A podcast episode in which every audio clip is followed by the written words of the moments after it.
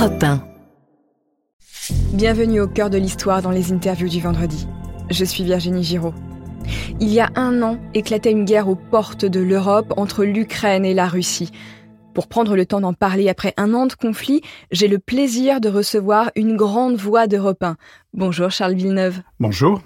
Vous êtes journaliste, spécialiste des questions de défense et vous connaissez mieux que personne à Europe 1 les tenants et les aboutissants du conflit en Ukraine. On va essayer d'y voir un peu plus clair grâce à vous. L'Ukraine et la Russie partagent une longue histoire très complexe, mais il y a une date qui va entrer dans les livres d'histoire, c'est le 24 février 2022, quand la Russie envahit l'Ukraine. Pourquoi, selon vous, Vladimir Poutine ordonne-t-il cette invasion? Pour des raisons profondément russes. La Russie se sent comme euh, une civilisation à part entière qui se définit par opposition aux autres. La Russie ne veut pas, absolument pas être occidentale et elle considère l'Ukraine comme une terre historiquement russe. Elle ne peut pas, elle ne veut pas accepter sa bascule vers l'Europe. L'Europe, évidemment, pays occidental. Et dès lors, pays adversaire, pays ennemi. Que l'Ukraine, profondément russe par rapport à ce que pense profondément Poutine, c'est inacceptable. C'est un ennemi. Il faut donc la récupérer. Et on l'envahit. Et la deuxième raison qui est très importante parce que c'est un déterminant stratégique pour euh, la Russie. La mer Noire, il faut de toute façon la contrôler pour une raison simple, c'est qu'elle permet de déboucher sur le détroit du Bosphore et au-delà du détroit des Bosphore, le détroit des Dardanelles, c'est-à-dire l'accès aux mers chaudes, à la Méditerranée, à l'Afrique, au Moyen-Orient, au Proche-Orient. Et dès lors, pour la Russie, c'est évidemment, si elle est privée de cet accès, elle se considère comme inactive sur le plan de la reconstitution de l'empire impérial qu'elle a perdu. Et vous pensez qu'elle pourrait vouloir reprendre la Pologne et d'autres pays qui étaient autrefois Je pense que si elle finit par gagner et par évidemment envahir toute l'Ukraine, vous avez aujourd'hui un phénomène qui est en train d'émerger, qui est considérable, deux pays sont en train de s'allier fortement. L'un est profondément occidental, les Britanniques, les Anglais, et l'autre, la Pologne. La Pologne, qui euh, a eu une armée et qui a combattu notamment avec les Alliés en 39-45, qui avait une division en Grande-Bretagne, la Pologne est en train de s'armer pour constituer sans doute la première armée d'Europe. Elle avait zéro obusier. Elle vient de commander 762 obusiers. Des obusiers, ce sont des Ce sont des chars, des canons, et se doter d'une artillerie considérable qu'elle n'avait plus. Et pour être la première armée d'Europe. Et ce phénomène est appuyé par les Américains, par les États-Unis, c'est-à-dire l'adversaire principal de Moscou, bien sûr. Et ce phénomène, personne n'y fait attention à l'heure actuelle. Or, il commence il, non seulement à émerger, mais deviendra considérable parce que les commandes sont les commandes. Je ne vais pas les multiplier, je ne vais pas vous faire une liste d'articles de guerre, mais les commandes m'ont impressionné au premier coup d'œil. On les connaît officiellement. Donc vous l'avez dit, ces pays se tournent vers l'OTAN. L'OTAN a aussi un peu la main mise sur la Méditerranée. Mais est-ce que vous pouvez nous rappeler en quelques mots ce qu'est exactement l'organisation du traité de l'Atlantique Nord? Quand est-ce qu'il est né? Qui en fait partie? En 1949. 1949. C'est le traité de Washington. C'est les États-Unis, évidemment, qui sont à l'origine de l'OTAN. C'est le bras armé de l'Alliance Atlantique. Et euh, c'était pour euh, répondre, euh, en quelque sorte, aux menaces explicites de l'URSS et aussi à la constitution de l'équivalent de l'OTAN, mais de l'autre côté de l'Allemagne, notamment de l'Est, le pacte de Varsovie. Aujourd'hui, le pacte de Varsovie a disparu avec l'Union soviétique, avec l'URSS, mais par contre, l'OTAN est aujourd'hui membre évidemment d'un certain nombre de pays qui ont rejoint cette OTAN-là, cette alliance, près de 30 pays, dont 10 pays du pacte de Varsovie et 4 pays de, des républiques yougoslaves. C'est-à-dire que ces 30 pays aujourd'hui obéissent à un unique décideur, les États-Unis, et qui a pour devise un pour tous et tous pour un, qui était la devise d'ailleurs des mousquetaires Exactement, sous Louis XIII. C'est-à-dire que si l'un des pays de l'OTAN est attaqué, c'est l'OTAN qui participe à la conflagration. Et est-ce que ça explique que ce soit les États-Unis et l'Europe qui livrent des armes aux Ukrainiens finalement pour faire entrer l'Ukraine dans le giron de l'OTAN? Est-ce que c'est quelque chose qui est espéré? L'Ukraine est candidat à l'OTAN. L'Ukraine est candidat aussi à l'Union européenne. Il y a donc une double raison pour Moscou, euh, évidemment, de récupérer euh, l'Ukraine. Récupérer pour les raisons que nous avons expliquées il y a quelques minutes, mais récupérer aussi, évidemment, pour euh, ne pas laisser aux États-Unis le fait de otaniser toutes les mers. Non seulement la Méditerranée est déjà otanisée, N'oubliez pas que l'Atlantique est otanisé, que le Pacifique est en grande partie otanisé, sauf qu'il y a évidemment un adversaire qui est apparu, qui est en train de s'armer, et notamment sur le plan de la marine de guerre, c'est la Chine. Et la mer euh, du Nord euh, est en train de s'otaniser complètement. La Baltique, qui était une mer soviétique, une mer russe, est en train de s'otaniser puisque tous les pays baltes, la Finlande, la Suède, la Danemark font partie de l'OTAN maintenant. Et les pays qui ne l'étaient pas jusqu'à présent le veulent sont candidats. Et en quelques mots pour les néophytes comme moi qui ne connaissent pas très bien les armes, quel genre d'armes sont livrées aux Ukrainiens?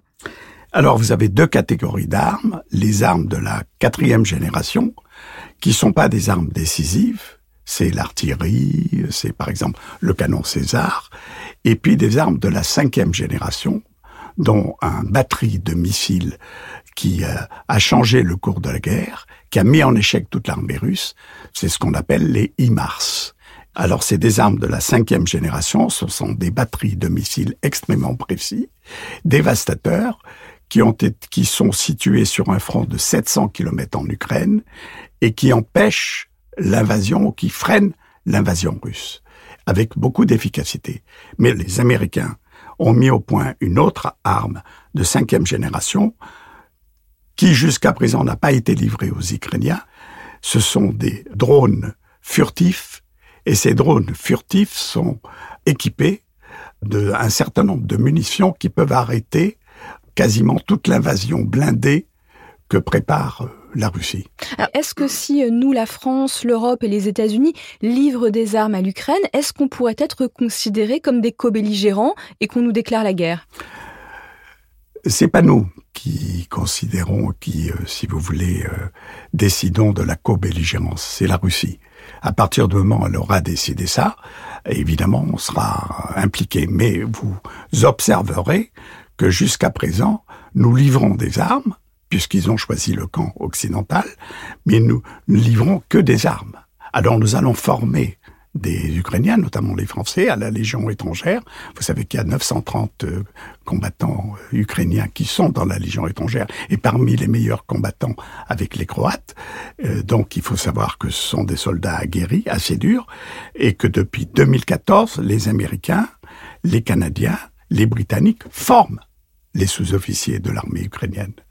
Et c'est ce qui fait justement qu'ils combattent avec une dextérité et une formation militaire située à très haut niveau et résistent à l'invasion russe. Mais pour autant, il leur faut beaucoup plus de munitions qu'ils n'en ont et un armement beaucoup plus sophistiqué.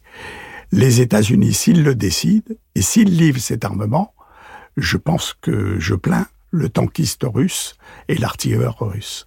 Alors, la co-belligérance, vous remarquerez que jusqu'à présent, nous livrons de l'armement, mais nous ne participerons pas, et nous ne participerons pas à, évidemment, livrer aussi, euh, doter l'armée euh, ukrainienne d'un certain nombre de conseillers militaires français, britanniques, allemands ou euh, polonais, etc., etc. Parce que il y a un acteur nucléaire dans cette euh, confrontation, c'est la Russie.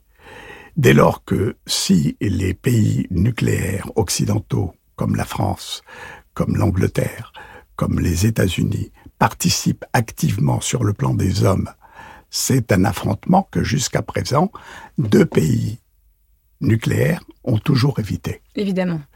Et c'est la raison pour laquelle je pense que pour l'instant, l'extension à une, à une guerre générale, mondiale, les raisons me semblent infimes jusqu'à présent.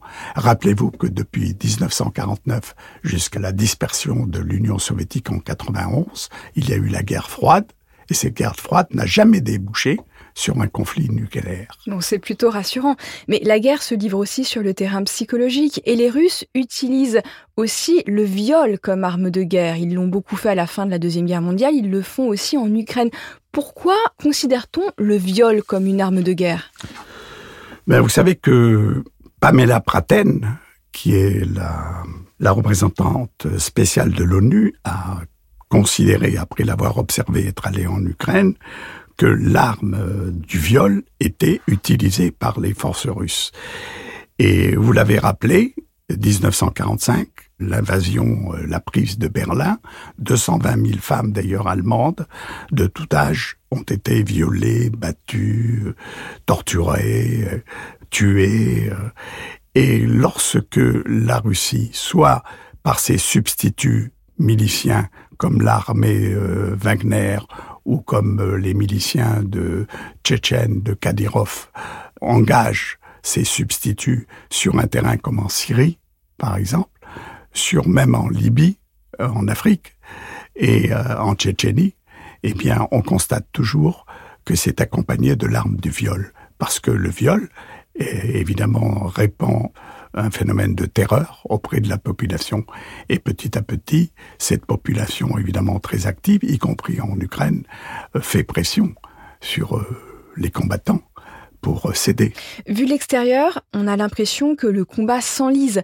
je sais qu'on est dans un podcast d'histoire, mais je vais vous demander de faire un petit peu de prospective. Au vu de votre expérience, Charles Villeneuve, vous pensez que cette guerre va s'achever bientôt ou qu'au contraire, elle pourrait être le prélude d'une troisième guerre mondiale? Non, je ne pense pas pour l'instant le prélude d'une troisième guerre mondiale pour les raisons que j'ai expliquées. Tous les pays nucléaires, pour l'instant, il n'y en a qu'un seul qui est engagé sur le terrain, c'est la Russie. Tous les autres évitent d'envoyer des hommes. Mais euh, je pense que la résistance des Ukrainiens et compte tenu euh, du fait que la Russie a été surprise par la qualité des armes fournies aux Ukrainiens et qu'elle a été mise en échec, mais c'est souvent le cas des militaires. Vous savez, les militaires se rendent pas toujours compte des progrès technologiques, notamment de l'armement.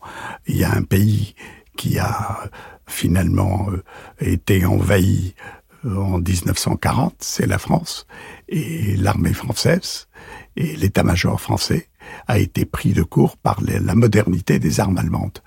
Eh bien, c'est caractéristique des militaires qui ne s'aperçoivent jamais ou qui ne calculent jamais ou qui ne raisonnent jamais que l'adversaire a fait des progrès. Et là, on est dans ce cas-là. C'est autour des militaires russes de pas s'être rendu compte que les États-Unis avaient fait une transformation complète de son armée, euh, notamment de sa technologie d'armement, avec des armes d'une modernité considérable qui lui donne moi, je considère à peu près 30 ans d'avance à l'heure actuelle ah sur la plupart des armées. L'armée américaine est totalement transformée et depuis à peu près 10 ans a changé fondamentalement son armement. Et on appelle ça le plan offset. Et bien évidemment, les Russes n'en resteront pas là. Les Russes aussi ont, une, ont un dynamisme de recherche. Vous savez que Poutine vient de mobiliser toute l'industrie privée en renfort et a mobilisé près d'un million d'hommes. C'est la raison pour laquelle on s'attend, et je répondrai à votre question directement, on s'attend à ce que la guerre dure, s'étende toute l'année encore au moins.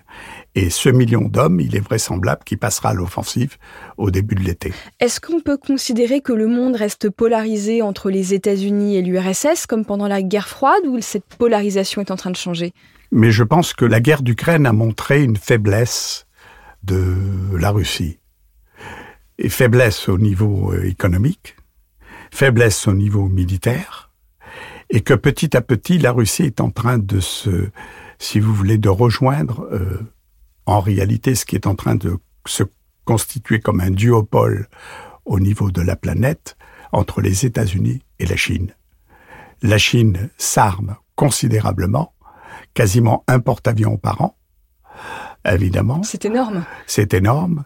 Sur le plan commercial, sur le plan économique, la Russie est devenue une véritable puissance, bien qu'elle ait des difficultés à l'heure actuelle, ne serait-ce que sur le plan démographique. Il y a d'autres puissances qui sont en train de naître. L'Inde, un milliard 400 millions de personnes. L'Inde qui est en train de s'armer, mais sur le plan occidental, la France y participe, notamment avec la dotation d'une chasse aérienne, d'avions de chasse, les Rafales, etc., etc. Je ne rentrerai pas dans le détail. Et, mais le duopole qui va dominer certainement les 30 prochaines années, ce sont les États-Unis et la Chine. Tout cet armement, tous ces pays qui s'arment, c'est juste de manière défensive, c'est pour faire peur, c'est pour impressionner, ou il faudra que ça serve un jour? C'est difficile de faire des prévisions de ce type, mhm. mais c'est surtout sur le plan défensif pour l'instant. Mais vous savez, du défensif, on passe à l'offensif aussi. Merci Charles Villeneuve pour cet éclaircissement sur la guerre en Ukraine. C'est un honneur d'avoir une grande voix d'Européens comme vous au micro d'au cœur de l'histoire. C'est un plaisir de répondre à vos questions. Merci à tous nos auditeurs toujours fidèles et de plus en plus nombreux à nous suivre. Au cœur de l'histoire est un podcast original Europe Studio. Vous avez aimé cet entretien? Faites comme pour les bons généraux, mettez-nous 5 étoiles et moi je vous retrouve très vite sur votre plateforme d'écoute préférée. À bientôt